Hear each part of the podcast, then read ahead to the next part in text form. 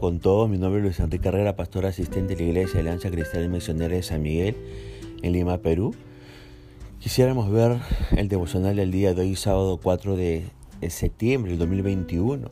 Hoy nos corresponde ver el pasaje de Jueces, capítulo 2. Hemos querido titular a este devocional Círculo Vicioso. ¿Qué vemos en los primeros versículos de este pasaje de Jueces 2? Bueno, se nos dice que el ángel de Jehová subió a Gilgal. Gilgal era el lugar de la bendición y donde estaba el antiguo campamento de Israel durante las campañas de Josué. ¿Quién es esta misteriosa persona? Se encuentra varias veces en el libro de jueces. Siempre habla en primera persona de la deidad. Yo, dice. Es uno con Dios, pero a la vez distinto. ¿Cómo se puede explicar esta paradoja? Muchos estudiosos piensan que era una manifestación del verbo preencarnado, vale decir, del Señor Jesucristo. Ahora, fíjese que el ángel reprendió a los hebreos por ser desagradecidos ante los favores de Jehová. Les recordó las condiciones bajo las cuales habían recibido la tierra de Canaán. No debían forzar alianzas con el remanente de los cananeos ni tolerar su idolatría. Dios guardaría su promesa, pero ellos por sus notorias y repetidas violaciones del pacto con Él perderían todo derecho a los beneficios estipulados. Retiraría su poder que hacía fuertes los brazos de los conquistadores israelitas y como consecuencia los antiguos habitantes se quedarían en la tierra los hebreos caerían en la seducción o en la seductora, perdón, trampa de la religión idólatra. El pueblo de Israel sabía que había pecado y reaccionó con profundo dolor, llorando a gritos. Pero su arrepentimiento era meramente emocional y pasajero. Ahora, dado que tenemos nosotros también en pleno siglo XXI tendencia a pecar, el verdadero arrepentimiento es la única medida verdadera de nuestra sensibilidad espiritual. Arrepentirse no es simplemente confesar nuestros pecados y pedirle a Dios que nos perdone, sino también abandonar nuestros caminos pecaminosos. No podemos arrepentirnos de corazón a menos que verdaderamente nos sintamos este, apenados por estas malas acciones. No bastan las lágrimas. Cuando somos conscientes de que hemos pecado, debemos admitirlo abiertamente a Dios en lugar de tratar de ocultarlo o de esperar que no haya consecuencias. Si no nos arrepentimos de verdad y toleramos pecados en el corazón, pronto perderemos el poder del Espíritu para poder vencer las obras de la carne. Ahora los versículos del 6 al 10 repasan el fin de la vida de Josué y la generación que le sobrevivió. Ahora, una generación murió y la siguiente generación no siguió a Dios. Cada generación falló en enseñarle a la siguiente a amar y seguir a Dios. A pesar de que hacerlo era un mandamiento primordial en la ley de Dios, lea usted Deuteronomio capítulo 6, verso el 4 a 9, este, eso era un mandamiento categórico que Dios había dejado al pueblo de Israel pero no lo pudieron realizar, ¿no? Y la desobediencia condujo a la triste situación que el versículo 10 describe. Ahora, es posible pensar que la responsabilidad de enseñarle la fe cristiana a nuestros hijos en pleno siglo XXI cae sobre la iglesia o cae sobre las escuelas cristianas. Sin embargo, Dios dice que este deber le pertenece principalmente a la familia. Debido a que los niños aprenden tanto por nuestro ejemplo, el hogar es el lugar más efectivo para transmitirle la fe a la siguiente generación. En los versículos del 11 al 15 de este capítulo 2 del libro de jueces, vemos que los israelitas adoptan una actitud liberal hacia los cananeos, casándose con sus hijas y luego rindiendo culto a Baal y Astarot. Ahora, déjenme decirle que la prostitución ritual y el sacrificio de niños formaban parte del culto a estos dioses cananeos. esta generación de israelitas abandonó la fe de sus padres y le rindió culto a los dioses de sus vecinos. Ahora, buscando aplicarlo para nosotros, muchas cosas nos pueden tentar a abandonar lo que sabemos que es correcto. Por ejemplo, el deseo de ser aceptados por quienes nos rodean puede hacer que nos comportemos de una manera inaceptable ante Dios. No permita, por favor, que lo presionen a desobedecer a Dios o a transigir con su fe. No lo acepte, no lo permita, no ceda a la presión del grupo. Ahora, obviamente el castigo correspondió al mal que habían hecho este pueblo de Israel. Sirvieron a los dioses de las naciones que los rodeaban, aún al menor, y Dios hizo que sirvieran a los príncipes de las naciones de sus contornos, aún al menor. Ahora, quienes han hallado que Dios es fiel a sus promesas, pueden estar seguros que será igualmente fiel con sus amenazas. Con justicia podría haberlos abandonado, pero, pero, por compasión no lo hizo.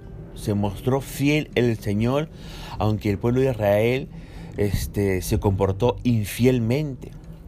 Ahora, el versículo 16 nos dice que a pesar de la desobediencia de Israel, Dios mostró su gran misericordia. ¿Cómo?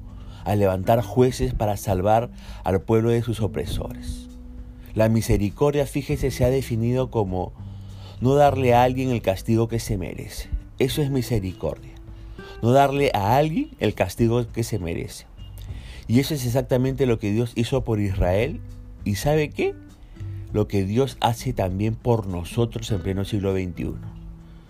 A causa de nuestra desobediencia, nosotros los cristianos o las personas del siglo XXI merecemos ser juzgados. Pero Dios nos muestra su misericordia al proveernos un escape del castigo del pecado por medio de nuestro Señor Jesucristo, quien es el único que nos salva del pecado. Cuando oramos por perdón, pedimos lo que no merecemos. Pero cuando oramos y confiamos en la obra salvadora de Cristo a favor nuestro, recibimos el perdón de Dios. Ahora, ¿qué vemos en los versículos 17 al 19? Mire, durante este periodo de la historia, Israel pasó por siete siglos que incluyeron rebelión contra Dios, opresión de sus enemigos, liberación por un juez temeroso de Dios, fidelidad a Dios bajo ese juez y rechazo de Dios después de la muerte del juez. Este patrón de comportamiento o este círculo vicioso, ¿no? También se ha descrito de la siguiente manera. El pueblo de Israel pasaba por rebelión, luego, luego recibía la retribución de su castigo, Luego este pueblo se arrepentía, ¿no? Y Dios levantaba un juez y luego Dios le daba descanso a través de esa, de esa dirección de ese juez. Ese era el ciclo, el ciclo, el círculo vicioso en que caía el pueblo de Israel y que vemos en estos eh, versículos del 13 en adelante, ¿verdad? Y que vamos a ver por el resto del libro de los jueces. Ahora, nosotros los cristianos del siglo XXI tendemos a seguir un ciclo similar también. Permanecemos leales a Dios mientras estamos con quienes lo siguen, pero cuando nos apartamos de estas personas que también siguen fielmente al Señor, entonces este, aumenta la presión para alejarnos de Él. ¿Y qué sucede? En muchos casos algunos se alejan del Señor. Por eso decídase permanecer fiel a Dios a pesar de las situaciones difíciles en que se encuentre y reconozca la importancia de estar en comunidad con otros creyentes. Qué importante es caminar con otros en la vida cristiana. Qué importante es rendir cuentas a otro de lo que hacemos para no tomarnos licencias y no querer caer en entrampamientos y retroceder. Ahora uno se pregunta, ¿por qué el pueblo de Israel se apartó tan pronto de su fe en Dios? Miren, en pocas palabras, la religión cananea era más atractiva por su sensualidad y ofrecía más beneficios inmediatos como por ejemplo la permisividad sexual, la promesa del incremento de la fertilidad en la familia, en el ganado, en la agricultura, porque Baal y Astarot eran eh, dioses de estas cosas que le he mencionado. Ahora, una de sus características más atractivas era que la gente podía vivir de una manera egoísta, sin que eso le impidiera cumplir con los requerimientos religiosos. Podían hacer casi todo lo que quisieran y simultáneamente continuar siendo obedientes a por lo menos uno de los muchos dioses cananeos. Ahora, déjeme decirle algo que es muy importante, ¿no? La fe en el único Dios verdadero, en el Dios de las Escrituras, en el Dios de la Biblia, no ofrece beneficios que atraen a nuestra naturaleza pecaminosa. No, no ofrece nada que atraiga a nuestra naturaleza pecaminosa. Y sabe que la esencia del pecado es el egoísmo. La esencia del pecado es querer vivir independientemente de Dios. La esencia del pecado es, es vivir para nuestros placeres y deleites, ¿no? Eh, satisfacerlos de una manera inadecuada como Dios no quiere que los satisfazamos, ¿no? Pero sabe que la esencia de la vida que Dios manda es la generosidad y el desinterés. Esa es la esencia de la vida que Dios manda que seamos generosos y desinteresados y aprendamos a depender de Él. Por eso debemos buscar la ayuda de Cristo para poder vivir como Dios quiere que vivamos en esta tierra. Ahora, finalmente los versos 20 al 23 nos dicen que debido a que Israel persistía en la desobediencia, Dios decidió dejar a las naciones en la tierra como castigo de su pueblo. Castigar la desobediencia no era la única razón por la cual el Señor no arrojó a todos los cananeos. Dice el verso 22, y usted puede compararlo también con jueces 3.4, que los dejó también para probar a Israel y para entrenar a generaciones futuras en la guerra, como vamos a ver ¿no? en jueces capítulo 3, verso 1 y 2. Ahora, ¿de esto qué podemos aprender? Podemos aprender ¿Por qué Dios permite al creyente tener problemas y pruebas? Mire, si el creyente tiene problemas y pasa por pruebas, desde las pequeñas, medianas hasta las grandes, ¿sabe por qué es? Por lo que dice el verso 22. Dice a saber lo siguiente, ¿procurarían o no seguir el camino de Jehová? Si Dios permite al creyente tener problemas y pruebas, es porque Dios está procurando ver verdaderamente si nosotros queremos seguir al Señor o no seguir al Señor aún en medio de las pruebas y los problemas que puedan venir a nuestras propias vidas. Y sabe que tristemente muchos creyentes se resienten con Dios cuando tienen una prueba, un problema, ¿no?